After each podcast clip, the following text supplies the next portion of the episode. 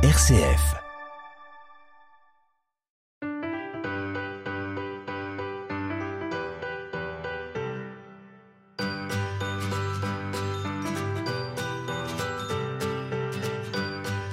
Bonjour à vous tous et à vous toutes, très heureux de vous retrouver pour ce nouveau numéro d'À plus d'un titre.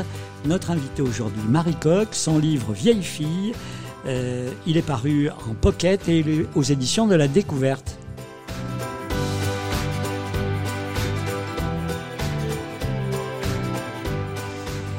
Alors Jacques, c'est un plaisir de retrouver Marie. Nous évoquions avant de commencer l'émission la première fois où nous l'avons rencontrée pour son premier livre, Yoga, une histoire monde.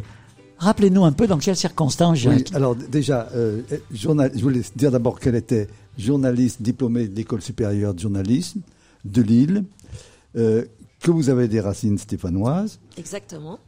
Que vous êtes professeur de yoga, qu'à ce titre, on avait prévu une émission à Saint-Étienne à, à, plus d'un titre. Et puis, je ne me rappelle plus pour quelle raison. On a été, c'était, c'était pas, pas encore l'époque du Covid, mais on a été. Voilà, l'université n'était pas disponible. Une émission dans nos locaux de lire à Saint-Étienne. C'est-à-dire, il y avait pas mal de monde. Normalement, on n'était pas dans les règles. Oh, Jacques, non, il y aurait eu un incendie. J'ai été en prison à cette heure. Mais, mais tout s'était bien passé quand même, parce qu'il n'y a pas d'incendie tous les jours, quand même. Euh, alors, Et... ce que je voulais dire aussi, c'est que quand vous étiez journaliste, à, lire, à Livre Hebdo, c'était la seule fois où on avait parlé du prix Exbraya dans ce journal. ouais, c'est vrai. Mais j'avais, j'avais profité aussi quand j'étais à Livre Hebdo pour euh, venir faire aussi un, un, reportage sur les librairies à Saint-Etienne. Oui. Et on avait fait un grand papier euh, aussi. Et puis j'ai vu dans ouais. votre livre, vous n'avez pas un, que des bons souvenirs de, de, de, du directeur de Livre Hebdo de l'époque. Oui, oui, voilà, on va, on va rester, on va, on va rester, glisser, on va glisser là-dessus. Voilà, on va glisser, on va glisser là-dessus. Non, mais ça m'amusait. Voilà. Oui, alors ce livre sur sur le yoga, c'était un livre de journaliste et, et, en même temps un livre engagé, un livre de, de témoins. Vous racontiez, vous racontiez votre découverte de cet univers et puis une journaliste, c'est curieux par définition. Et donc, vous menez l'enquête et puis découvert ce, cette, ce monde yoga qui, qui, est universel maintenant, qui est une puissance économique incroyable. Enfin, euh, vous êtes toujours aussi euh, passionné, aussi motivé, aussi. Par le yoga? Oui. Ouais, toujours. Ouais, ouais toujours. Euh, et puis c'est vrai que c'était une enquête où, avant de la commencer, j'avais très peur que euh, que ça me détourne un peu de la pratique, ça me dégoûte un peu. Enfin voilà, de voir les coulisses, de voir un peu, en fait, que l'histoire du yoga moderne, c'était pas la belle histoire que je m'étais racontée, etc. Et en réalité, euh, ça m'a plutôt euh, réengagé dans, ma pratique. Donc euh, non, non, au contraire, je suis toujours, toujours à fond là-dessus. Alors, vieille fille, un titre, le moins qu'on en puisse dire, c'est qu'a priori, c'est pas tellement porteur. Pourquoi un, avoir choisi d'écrire, de, de travailler autour de ce thème-là, et deux, ce titre? Alors le titre, en réalité, le titre complet, c'est quand même Vieille fille, une proposition qu'ils n'ont pas vraiment repris dans le, enfin pas sur la Dans couverture, mais qui est repris euh, dans la sur la tranche. Et c'est vrai que j'avais pas envie de, enfin ça me plaisait dans l'idée de vieille fille de prendre ce mot, effectivement, qui est un mot qui, une expression qui est plus tellement usitée, euh, mais que je trouvais intéressante parce que. Euh, euh, parce qu'en fait, elle est monstrueuse déjà en elle-même. En fait, euh, vieille fille, c'est on a collé deux mots qui a priori n'ont rien à faire. C'est déjà un, un oxymoron euh, qui est qui est un peu particulier. Et c'était, je me disais, ah ouais, on est, c'est vraiment une réalité. En fait, on est tellement mal à l'aise avec cette réalité-là qu'on n'a même pas inventé un vrai mot. On a collé deux mots qui euh, qui n'avaient rien à faire ensemble. Mais, mais vieux garçon, c'est pas mieux. Vieux garçon, c'est Vieux pas garçon, c'est terrible. pas mieux. Ouais, ouais, ça, c'est sûr. En, en lisant, euh, je pouvais pas m'empêcher de penser euh, justement à vieux garçons. Ils, ils arrivent à la fin, si j'ose dire, les vieux garçons, puisqu'en anglais, ils ont un, un terme spécifique, je crois, pour pour désigner le, les vieux garçons en anglais, comme les comme les vieilles ouais, filles. Ouais, ouais, tout à fait. Mais c'est, mais là, il y a un vrai mot, quoi. C'est spinster, et c'est, euh, c'est pas, euh, comment dire, c'est pas une espèce de déviation d'un, d'un vocabulaire euh, auquel ils auraient pas droit, quoi. Donc, euh, je trouve que c'est encore, c'est encore un petit peu différent. Voilà. Alors après le thème, parce que on a compris le mot, mais le thème avec toujours, comme pour le premier livre, votre expérience personnelle, une sorte d'enquête euh, dans la littérature, dans le cinéma, dans la musique. Euh, et puis dans l'histoire. Et dans l'histoire. Euh, c'est ça qui vous plaît? Oui, en fait, euh, ce qui me plaît, moi, c'est de partir de quelque chose que je comprends pas bien, ou euh, en fait, ce que j'aime, c'est les situations où j'ai les fesses entre deux chaises. Euh, pour le pour le yoga, c'était ça. C'était, euh, j'étais un peu partagée entre justement l'approche journalistique où je me disais bon, quand même l'histoire qu'on me raconte, c'est quand même ça a l'air un peu un peu particulier, et en même temps ma pratique que j'avais envie de à laquelle j'avais vraiment envie de croire. Et puis vieille fille, c'était pareil, c'était un peu pareil. J'avais donc c'était des chaises différentes, mais c'était, je me retrouvais entre un moment où je voyais bien que la façon dont on traitait, euh, notamment médiatiquement, les célibataires euh, sans enfants, euh, c'était une vision extrêmement noire, extrêmement, enfin pleine de pitié, voire de mépris, etc. Et que, moi, je trouvais que ma situation ressemblait pas tellement à ça. Donc, voilà, c'est parti. Le, point de départ, c'est vrai que c'est toujours un, un petit moment, enfin une petite dissonance comme ça, euh, qui où je me dis bon, ok, là il y a quelque chose qui me gêne moins un peu aux entournures. Comment euh, comment je peux déployer ça euh, pour le rendre intéressant aussi pour les lecteurs, quoi. Alors, comme le, sur le yoga, mais peut-être encore plus là, vous vous engagez dans le livre, et puis il y a un ton qui est, qui est bien à vous, et c'est un livre, enfin, je ne sais pas ce que vous en pensez, Jacques, mais qui est Lobs a bien raison, jubilatoire. On rit énormément sur un sujet qui, a priori, est ni marrant, et plutôt sinistre. Euh, voilà, mm. c'est votre parti pris aussi. Quand on voit votre sourire, on comprend. Oui, bah en fait déjà d'une part, je trouve que c'est une forme de politesse aussi par rapport au lectorat de euh, d'essayer de rendre ça un peu euh, pas, forcément amusant, mais euh, c'est pas parce que le sujet est difficile. Enfin, dans la vraie vie, c'est pareil. Hein, les sujets difficiles, moi, je trouve que c'est toujours mieux de les traiter avec un peu d'humour et de et d'essayer d'avoir un peu de distance avec tout ça et euh, et puis c'est aussi ma façon moi de regarder la vie aussi quoi, de me dire euh, donc effectivement pas de cynisme mais euh, beaucoup de enfin voilà, j'essaie d'avoir beaucoup de second degré pour je sais pas ça rend la vie plus facile quoi. donc oui, c'est très important pour moi d'avoir ce ton-là, surtout sur un sujet comme ça quoi. Le livre commence par un, un souvenir récent mm-hmm. d'une extrême brutalité, d'une extrême brutalité euh, racontez si vous voulez bien. Euh, oui, j'ouvre le livre sur euh, sur en fait un jour où j'ai failli me noyer à Marseille où je viens d'arriver. Donc je, je suis vous, êtes, vous êtes heureuse d'arriver à Marseille Je suis très heureuse d'arriver à Marseille. je suis en train de changer de vie après 17 ans à Paris. Ça fait très longtemps que j'essaie de, de partir à Marseille. Je me dis ah voilà tout est possible. Enfin ça va être une espèce de renouveau etc. Et effectivement je me laisse vraiment prendre par le courant. Je m'épuise, euh, vraiment, je, je, je, je, manque de pas sortir et euh, je me fais rouler dans les rochers. Euh, je vois ma dernière arrivée. je dis au revoir à la à la terre. Vraiment, je me prépare à mourir, quoi. Et puis, bon, on ne sait pas trop comment, mais par un dernier élan, j'arrive à gripper quelques rochers. Je sors, je suis égratignée de partout. je suis en sang, mais je suis quand même sortie. Et c'est vrai que ça peut paraître bizarre de, de commencer euh, un livre sur la vieille fille. Ce qui est étonnant, c'est les réactions du, du, des, des gens autour de vous. Oui, oui, les gens s'en foutent complètement. Euh, alors non seulement on s'en fout, personne vient me prêter main forte, et puis en plus on m'engueule quand je sors, quoi, parce qu'on me dit mais pourquoi t'allais nager là-bas? Je dis là, mais vraiment c'était pas une volonté, quoi. J'ai vraiment fait exprès. C'est le coin des noyés, chacun raconte. Voilà. Euh, voilà. Oui, oui, c'est faut pas, faut pas y nager là-bas. C'est le trou des noyés, c'est là où tout le monde se noie, etc. Donc euh, bon, voilà, une, une, une comment dire, une, Alors, moi, un comité d'accueil un peu particulier. Oui, j'ai vu, la, j'avais vu la même chose à cette différence près, c'est que tous mes amis s'imaginaient qu'on s'amusait et ils, ils ont filmé. Ils filmaient du, du bord qu'on était en train de, de, se noyer. Et puis, bêtement, c'est, on, on a été récupéré, mais bon, c'est par un pédalo en plus, qui n'est pas glorieux, mais bon. c'est un peu la même chose, c'est-à-dire que ça tient à rien. Mm. Vous aviez, par chance, des, euh, des, des chaussures plastiques, des chaussures qui vous ont permis de, de grimper, quoi. C'est oui, ça, c'est formidable. Ça, c'est l'histoire des chaussures, c'est formidable parce que moi, j'avais aussi des chaussures. Ah, et à un moment, j'ai conservé mes chaussures. Je pensais qu'à mes chaussures alors que j'étais en train de noyer et j'essayais de sauver deux godasses. Mm. C'était quand même grotesque. Alors, ce, cette expérience terrible, et puis c'est cette solitude que vous avez ressentie, même on, on, vous a presque fait le reproche de ne de, de pas mourir finalement. Ça aurait été, c'est ça qui est hallucinant.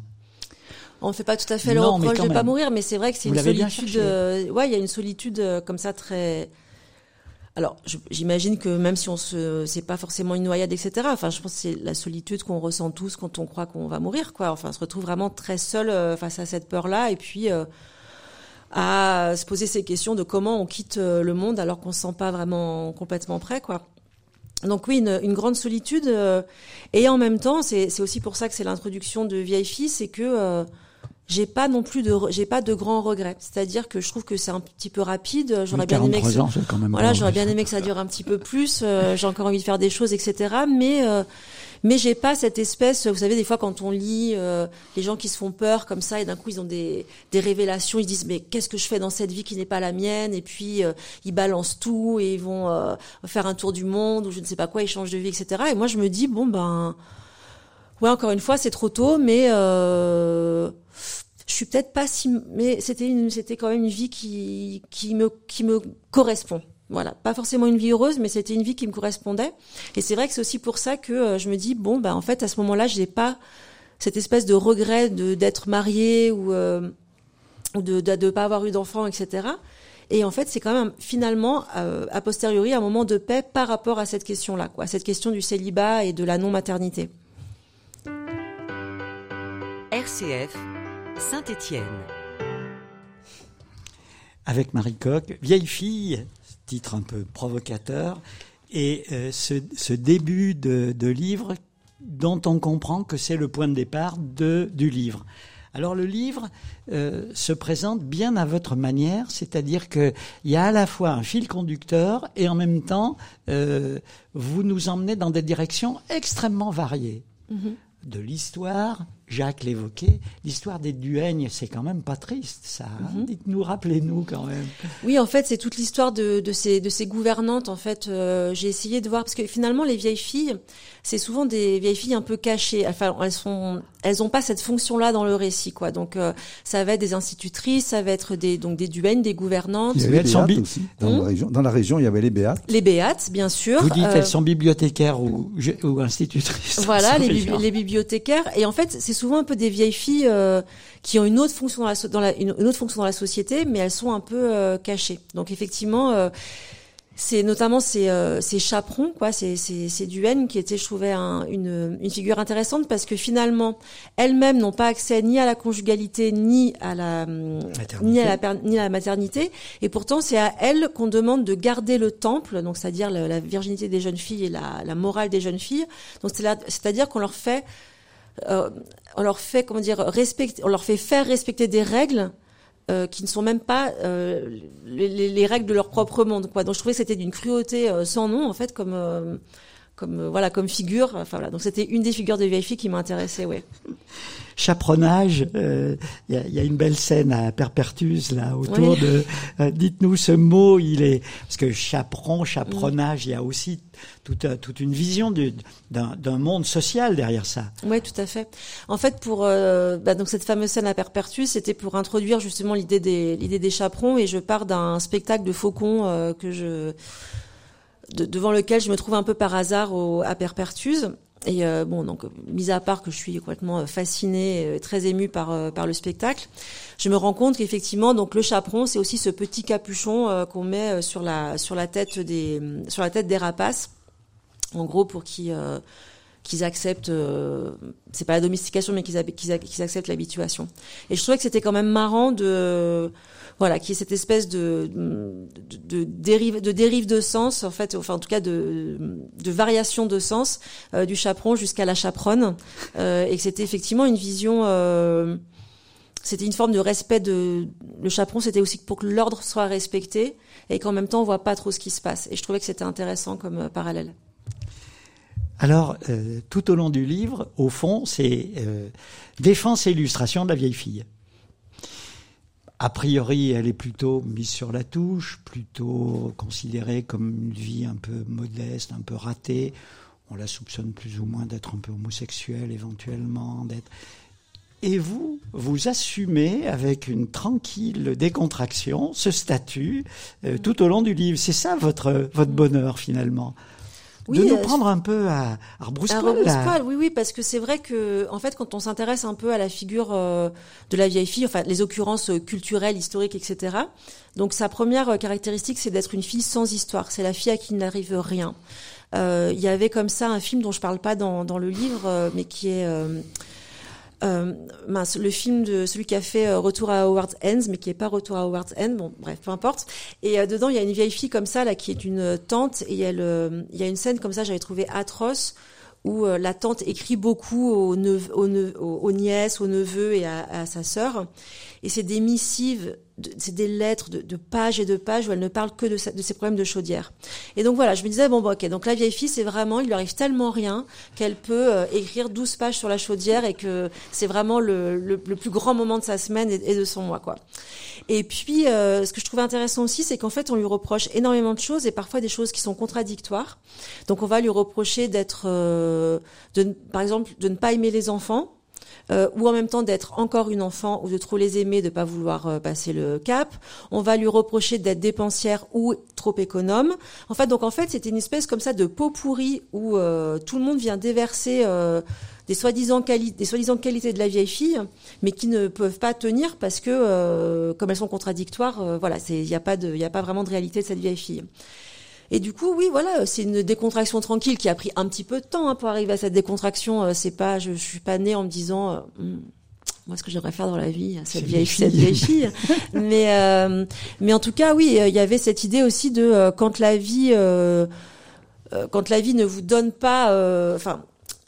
moi, j'ai toujours eu l'impression que s'il y avait eu mariage ou des enfants, ça aurait quelque chose de très naturel, que je voulais pas je voulais pas que ce soit une démarche, c'est pas comme chercher du travail, c'est pas construire une vie, etc. Ça ne se passe pas.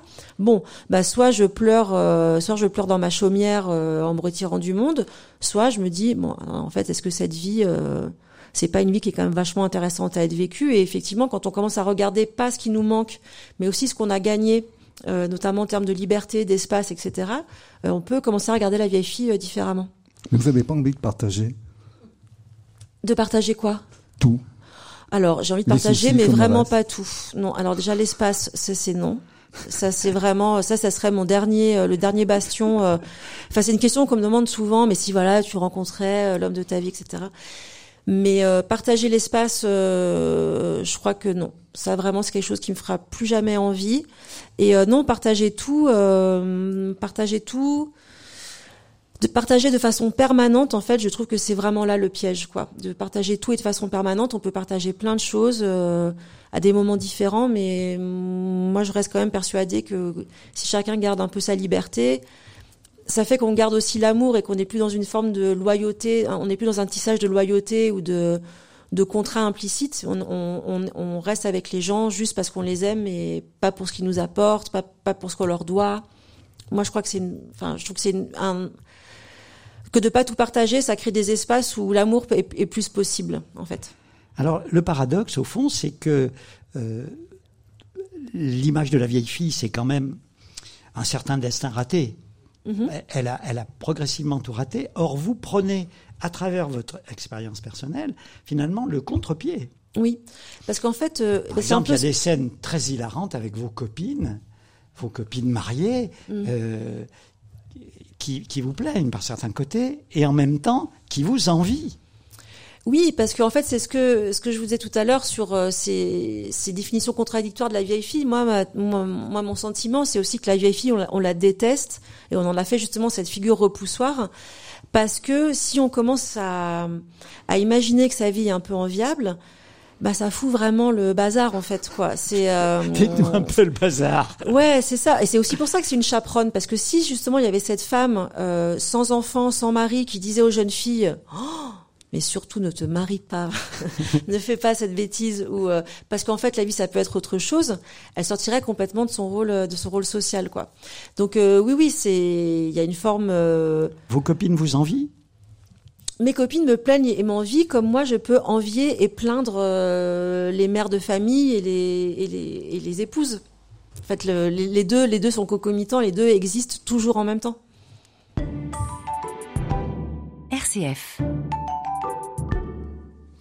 Vieille fille, Marie Coq, euh, ce livre euh, dont on est en train d'évoquer le, le, contenu à travers cette conversation qui va un peu euh, un peu à la, à la, montagne, à Ueadia, parce que c'est un peu le, le, style du livre, quoi. Hein, ça. Mhm. Voilà. Et comme si vous reveniez en permanence pour. Alors, il y a plein de thèmes qui, qui apparaissent. Il y a euh, le thème de la décroissance. Oui. euh, qui est une sorte de fil rouge décroissance du sentiment, du sexe, de l'argent. Et, et, là, on retrouve peut-être le yoga, non? Oui, Complètement. Euh, ben c'est chouette que vous l'ayez vu parce que c'est un. Moi, je trouve que le lien entre euh, le yoga et les vieilles filles, c'est que c'est deux histoires de renoncement et euh, et de renoncement heureux quoi. Parce que le yoga. De renoncement heureux. Oui, tout à fait.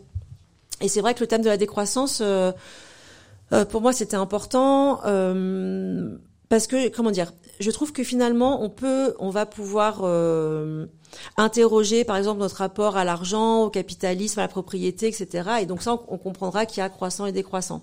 Mais sur l'amour, on se pose jamais la question. Or, moi, il me semble qu'il y a quand même toute une, une visée euh, patrimoniale, comment on construit son couple, on construit sa famille, il y a les fondations, euh, il y a les héritages, enfin bon, je ne sais quoi, il y a quand même comme ça des grandes filiations qui font que c'est une, on crée des familles, des dynasties, même si c'est des toutes petites dynasties dans nos villages, etc. Mais et donc il y a, y a, quand même cette idée de d'accumuler, euh, d'accumuler, euh, d'accumuler l'amour, d'accumuler la, relation, et surtout de comment dire, de, de cloisonner ou de ou d'assurer ses arrières. Voilà, plutôt on va dire ça comme ça, d'assurer ses arrières.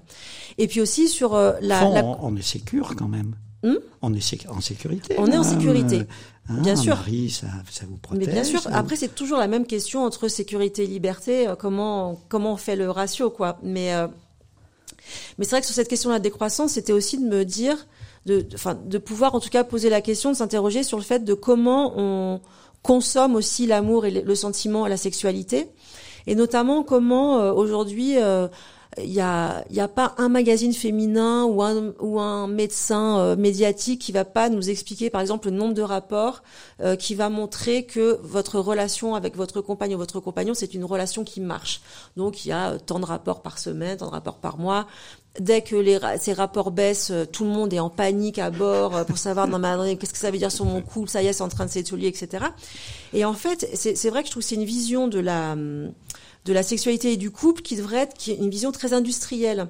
En fait, il y avait eu un livre euh, passionnant qui racontait euh, l'histoire du sommeil, par exemple, et comment avant on dormait euh, pas d'un coup. Il n'y avait pas cette, on n'était pas et comment le, sommeil s'est calé en fait au rythme de la de la révolution industrielle et que si on dort 8 heures d'un coup la nuit, c'est pour coller en fait au rythme des machines.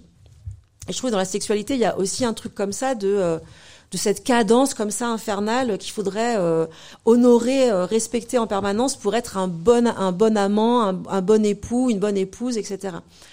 Alors qu'en fait, quand on déjà quand on parle, quand les gens osent un peu vous parler, on se rend bien compte que le désir n'est pas est beaucoup plus fluctuant, etc. Que souvent ça n'a rien à voir avec euh, le désir qu'on a pour l'autre, mais en fait la vie nous traverse, la vie nous passe dessus de, façon ou d'une autre. Il y a des choses qu'on ne peut pas traverser ni en couple ni en famille, qu'on traverse seul, et ça peut ça peut influencer ça. Et puis aussi moi donc je défends à la fois effectivement une décroissance de se dire comme pour le reste, en fait, parfois il peut y avoir des moments d'abondance et puis parfois il peut y avoir des moments de plus grande sobriété et que c'est super et que c'est ok quoi et qu'on n'est pas obligé d'avoir encore une fois cette espèce de régularité que je trouve complètement absurde. Euh, Alors il y, a tout un, long chapitre sur les animaux. Oui. On dit euh, le sexe, nous sommes des, nous sommes des animaux. Mhm. Alors les animaux sont d'une d'une sagesse assez incroyable. Oui, oui, ça c'est tout un mythe aussi de dire, euh, en fait, notamment pour défendre le soi-disant appétit sexuel masculin qui serait euh, plus fort que les euh, que les celui des que celui des femmes. Et on a beaucoup dit voilà en fait on est des animaux on, est censé se reproduire c'est pour ça que on pense au sexe tout le temps etc et en fait effectivement j'entends une fois une euh, comme ça à la radio un, un, zoologue qui va révolutionner la façon dont je, je pense le truc parce qu'il dit en fait les animaux si on si on devait être comme les animaux on ne, on aurait, on, on ne baiserait qu'un mois par an, quoi. Parce qu'il dit, en fait, les animaux, il y a vraiment ce moment des amours quand c'est la reproduction, etc. Le reste du temps, c'est le cadet de leurs soucis. Ils en ont rien à faire. Ça ne les concerne pas, quoi. Alors bon, il y a toujours un peu l'histoire des lapins, des machins, bon, etc. Mais quand même, globalement, le règne animal, c'est, c'est pas du tout, euh, c'est pas du tout la grande la grande orgie comme ça euh, sexuelle. Au contraire c'est très euh, c'est très rationnel très parcimonieux euh, voilà. Donc c'était effectivement de montrer comment on pouvait renverser aussi ces espèces de de soi-disant pensées naturelles quoi. Cette espèce de devoir on parle du devoir conjugal d'obligation à avoir à consommer comme on consomme tout le mm. reste. Mais on a l'impression un petit peu que vous, dans le couple, à part le sexe, il n'y a rien. Non, pas du tout. J'ai l'impression un petit peu que vous, c'est le sexe Mais ou Jacques, rien mais comme, du mais tout. enfin. si, si, si. Allez, dites-nous alors. Non, mais veux dire ce qui ferait la différence entre un couple et euh, des amis, par exemple. Ben, il y a des, il y a- je pense qu'il y a des, des animaux qui, qui restent en couple toute leur vie. Il y a Ah oui beaucoup, mais ça existe. sûr. Bien sûr, mais ça, ça pourrait être comme des amis fidèles ou je ne sais quoi. C'est pas la notion du couple telle qu'elle est définie. euh, en tout cas, à ce moment-là, de la, enfin, comment dire, s'il y avait des animaux qui restaient toute leur vie ensemble sans faire des enfants, sans faire de petits, on trouverait ça quand même bizarre. Ce serait, on considérait ça comme une, comme une, une anomalie du règne animal. Alors qu'en fait, c'est très possible. Alors qu'en fait, en tant qu'humain, on a, on peut le, on peut le faire et moi, je trouve que c'est, pas mal aussi, quoi. Alors, euh, une autre question se pose à la vieille fille, euh, c'est les enfants. Mhm. Et ça, c'est, ça se pose et ça s'est posé pour vous. Oui, bien sûr. Vous dites avec votre, votre humour, votre autodérision, parce que Mhm. vous, vous n'hésitez pas à vous moquer de Mhm. vous-même que vous, vous êtes en train de dépasser la date de péremption. Ouais, ouais, complètement. C'est violent, ça. Ouais, c'est très violent. euh, c'est très violent et finalement euh, le, le moment le plus difficile, ça a été presque les trois quatre années avant la justement avant d'être périmé quoi biologiquement. Euh, une fois que c'est C'est très important, ça. Vous, vous dites Mm. le, le monde de la femme est réglé par la puberté. Mm. Et alors que, je sais pas, pour nous les hommes, on a. de- vous avez une la- insouciance euh, voilà, ouais, la, la vie passe. hormonale qu'on n'a pas Ouais. quoi. Et, et c'est c'est aussi très important pour comprendre finalement. Ça nous fait du bien, nous les hommes, de comprendre ça. Ouais, ouais, c'est vrai que c'est le temps, le temps féminin est très réglé euh, par euh, sa fertilité en fait, quoi. Euh, c'est les grandes étapes et puis effectivement une fois que bon, moi, l'ét- moi, l'étape euh, suivante ce sera la ménopause et là je serai euh, complètement sortie du champ. Euh, Enfin voilà, je serai, euh, ce sera encore une autre étape euh, sur comment dire l'effacement, l'effacement de la femme ou les, les les options qui me seront les, les options qui seront encore possibles pour moi. Mais oui, oui, bien sûr, les enfants, ça a été très douloureux pendant plusieurs années. Et euh, mais en même temps, il y avait quand même cette idée de Vous avez un article, la, la vieille fille et les enfants des autres. Ouais, c'est c'est très beau un- ça. c'est un passage absolument magnifique.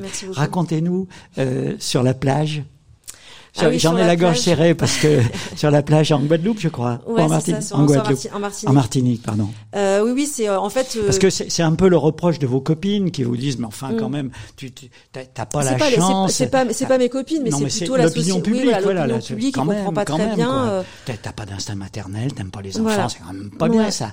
Et racontez-nous ça. Oui, oui, c'est ça. Et puis il y a toujours ce truc, effectivement, si on n'a pas d'enfants, euh, on, on considère toujours que c'est qu'on les aime pas ou qu'on n'est pas fait pour ça, etc. Et donc euh, moi j'ai fini par croire euh, vraiment cette cette idée-là, quoi, que euh, bon bah moi les enfants, je fondais pas devant un bébé euh, que je connaissais pas. Enfin moi je me dis bon bah voilà peut-être que j'ai pas l'instinct, euh, etc. Et que je suis pas faite pour ça. Et puis effectivement, je suis en Martinique, euh, je suis toute seule sur la plage, euh, et là il y a une petite fille euh, de 3-4 ans euh, qui ne me qui ne me dit rien et qui vient s'asseoir euh, à côté de moi. Et euh, on passe comme ça un long moment à, je crois, regarder des cartes postales, euh, s'échanger des, des jus de fruits. Euh, je évidemment, je m'assure très vite que euh, elle est pas perdue, donc euh, je vois qu'il y a la famille derrière. Euh, je dis mais est-ce que tu veux que je te ramène à ta maman? Non, non, je suis bien ici.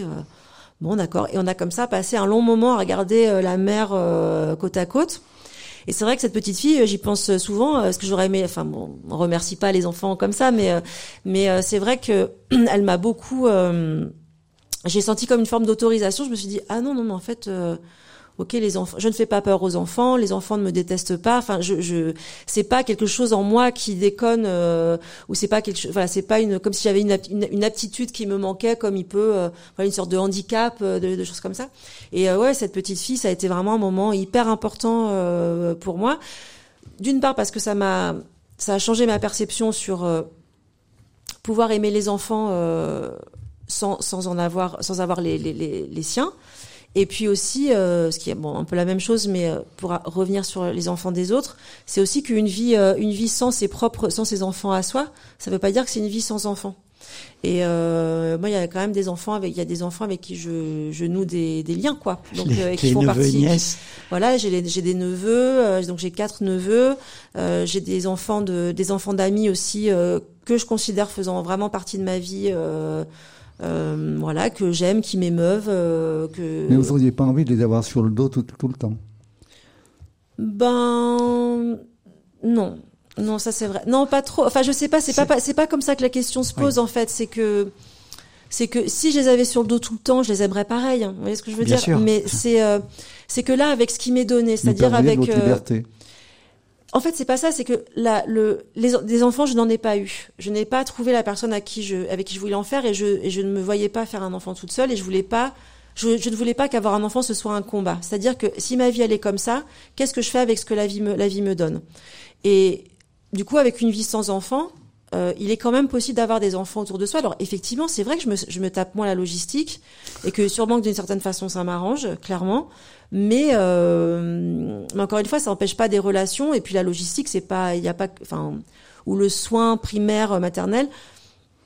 On peut aussi créer des relations très belles avec des enfants qui sont pas basés là-dessus et qui sont pas non plus basés sur euh, peut-être aussi un sentiment euh, de pas de propriété ou des, ou des attentes aussi que peuvent avoir des parents. Les parents, ils attendent que l'enfant il soit quelque chose en particulier, pas forcément des grandes ambitions euh, professionnelles, je sais pas quoi, mais si un enfant euh, ne vous ressemble plus, si vous ne comprenez plus ce qu'il fait, si vous vous sentez euh, euh, trop différent de votre enfant, vous avez l'impression d'être trahi par, par exemple par vos enfants.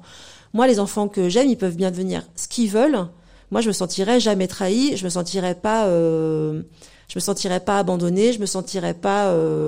Enfin, vous voyez ce que je veux dire, c'est que je les considère vraiment comme des comme des enfants qui font partie de ma vie, mais qui ne sont pas le prolongement de moi-même.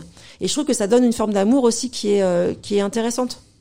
Pour eux, sans doute aussi. J'espère. Ça on verra quand ils seront plus grands. RCF à Saint-Étienne, sur le 94.7. Quelques minutes encore avec vous, Marie, pour euh, ce livre Vieille fille. Alors, il y a, il y a un terme que vous détestez, c'est célibatante. Quand on vous écoute, on se dit, voilà, c'est une célibatante, elle a pris sa vie en main, elle, elle va où elle veut, elle fait que ce qu'elle veut, et euh, c'est une, une chef. Or, pas du tout. Non. Non, non, surtout que, en fait, oui, la, la célibatante, je trouve que c'est, alors c'est, Vous voyez le terme a- célibatante, hein, on, on en a tous dans nos, dans nos Ouais. environnements. Hein. Ouais, c'est un terme qui est arrivé vraiment plus euh, au milieu des années 80, donc vraiment le, c'est comment dire, c'est le l'apogée des années euh, fric en fait, quoi. C'est vraiment quand on croit à Wall Street euh, et que euh, la, la seule célibataire qui est, comment dire, qu'on trouve sexy, qu'on trouve séduisante, en gros, c'est cette New-Yorkaise qui est toujours sur ses talons hauts euh, et qui, euh, avec ses grands sacs de grands créateurs, euh, euh, passe comme ça entre les, les, les portes d'un musée. Elle a pas le temps, elle boit juste comme ça un petit, euh, un petit, un petit cosmo, un petit cosmo avant de repartir. On ne sait, on ne sait où quoi. Vous voyez comme elle raconte bien. hein. Et, euh, et c'est vrai que je trouve que c'était une, c'est une, c'est une figure qu'on a décrite comme une figure positive en fait de la célibataire. Et moi, je trouve que c'est une pression atroce en fait pour les femmes, c'est-à-dire que si on n'est ni mère ni euh, ni épouse, ça veut dire qu'en plus la, la seule euh, Vous êtes sorti.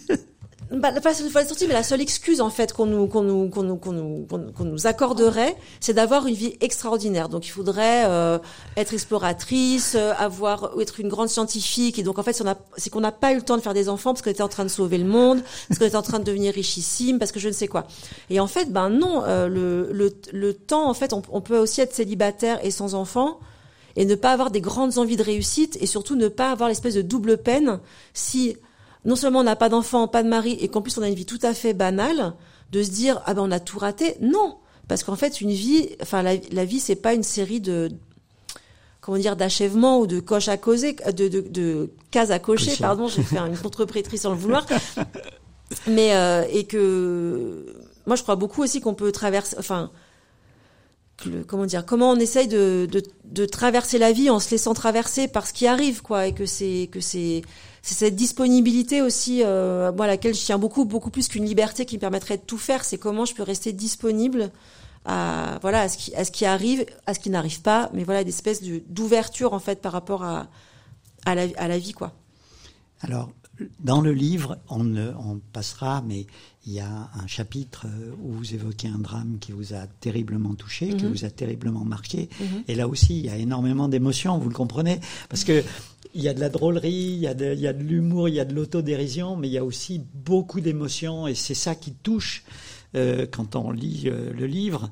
Euh, il y a quelques pages en particulier sur vos parents, sur votre maison de Haute-Loire, Ouais. qui sont extrêmement émouvantes parce que votre, vous êtes une, une fille forte, mais vous êtes aussi une, une, une jeune femme Je suis pleine, dans- oui, oui. pleine, pleine d'émotions, pleine de.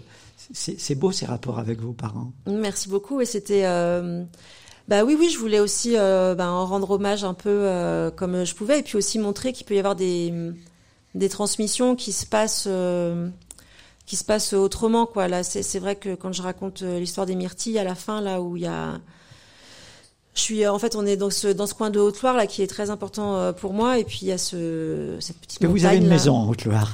Oui, mais que, j'ai- qui ne- que je n'ai pas encore récupéré, mais j'espère Ouais, un ouais. jour euh, que. Et euh, et et il y a cette petite montagne où on aime faire des balades, etc. Et donc là, euh, on monte ces petits pèlerinages et je suis avec euh, ma mère et je suis avec euh, mon neveu, l'aîné de mes neveux. Et on est chacun un peu à son rythme, etc. Et puis on se met à manger beaucoup de beaucoup de myrtilles et tout. Et puis euh, il y a une une femme en haut là qui se mêle de ce qui lui regarde pas et euh, qui commence à nous faire la leçon sur les myrtilles, qu'il faut pas les manger comme ça, machin, etc. Bon, donc moi je descends comme ça en roulant des yeux, enfin un peu excédée, en- et dans ma tête je suis là, mais, de quoi je me mêle hein. Là, je vois arriver en fait mon neveu, euh, a priori qui a pas d'avis particulier sur les sur les myrtilles, quoi, mais qui arrive comme ça, donc en, en débarroulant, comme on dit, euh, comme on dit ici, comme on dit chez nous, euh, en débarroulant les, les rochers, tout ça, en disant, bon, euh, franchement, euh, c'est pas un peu de quoi je me mêle. euh, la, la, la dame là-haut, là, je me dis, ah ouais, marrant, il y a quand même des transmissions comme ça qui nous échappent un peu. Et après, il y a ma mère qui arrive, gâteau, voilà, ma mère arrive, et euh, et donc bon, comme ça, elle passe, elle, a- elle, elle nous calcule à peine là. Enfin, elle est sur sa traversée là, donc elle, elle, dé- elle descend et tout, et puis elle dit bon. pff, Franchement, euh, de quoi je me mêle quoi Et elle repart. Et en fait, ce, ce moment-là qui a l'air de rien, mais je me suis, mais ça a été vraiment un moment hyper euh, fort aussi pour moi, quoi, très très émouvant pour moi, de me dire bon ok, en fait, euh, il y a la biologie, il y a euh, ok, il y a il y a les il y a les lignes, euh, comment dire, les voies royales pour être euh, pour être des familles, etc. Mais il y a quand même encore une fois beaucoup de choses qui se passent, qui se transmettent, qui se qui infusent euh, un peu malgré malgré nous et que voilà, c'est c'est- ces choses-là, ça ça reste et c'est c'est c'est important aussi quoi. Est-ce que vous voulez lire la dernière, le dernier paragraphe de votre livre? Euh, oui, si vous voulez. Parce je que suis vous, pas entraînée, mais vous, vous vous souvenez, ça a commencé par un, au bord de la noyade. noyade, ouais. Et on est toujours à Marseille, dans une calanque, Mm. et euh, c'est un, c'est un peu un moment tout à fait paradisiaque. Ça va se terminer par "Je sens la vague". Écoutez bien. Après Marseille Vert, donc qui est une calanque euh, à Marseille. Après Marseille Vert, il y a une autre calanque, moins fréquentée. C'est là où je vis un moment parfait en ce jour d'automne post-noyade. Nous nous sommes baignés, tous m'ont aidé, m'ont tenu la main pour entrer dans l'eau, on nageait autour de moi en formation serrée, comme si j'étais la reine d'Angleterre. M'ont permis de regagner la terre ferme après que je me suis mise à flipper, comme cela m'arrive désormais en voyant l'écume frapper un peu trop fort les rochers. Mais là, nous sommes en train de traîner au soleil. Les garçons sont calmes autour de moi. Certains lisent, d'autres dorment. Aucun d'entre eux ne sera jamais mon amoureux, ni le père de mes enfants. Je regarde la lumière d'octobre, les trailers qui courent sur les crêtes et les quelques papillons qui bravent le vent de bord de mer. Le vent cogne dans mes mollets, le bruit du ressac emplit tout l'espace, il ne se passe rien. Je suis entièrement disponible pour la vie qui vient, j'attends la vague. Merci. Merci à vous. Voilà, vieille fille, Marie Coq, vous avez compris que c'est un livre vraiment euh, à, à lire avec euh, tendresse, euh, drôlerie, sourire. Euh, Il y a quelque chose sur le feu, si j'ose dire, pour un troisième? Il y a quelque chose sur le feu, mais c'est encore un peu tôt pour. euh, mais j'espère. euh, ouais, je suis censée rendre un manuscrit à, le- à la rentrée prochaine, septembre prochain. Courage alors. Merci beaucoup. Merci à Emmanuel pour la réalisation technique. La semaine prochaine, ça sera le vendredi et nous serons à la mairie de Rochetaillé pour 18h. Voilà, à 18h pour recevoir Marie Delattre, la troisième candidate du prix Ex Braya pour son livre La Promesse aux éditions Robert Laffont. À la semaine prochaine. Merci à tous.